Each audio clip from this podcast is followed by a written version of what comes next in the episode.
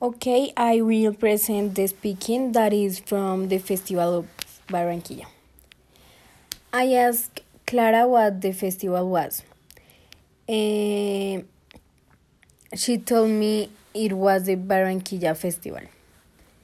Uh, I asked him when the festival was, and she told me that from February 22 to 25.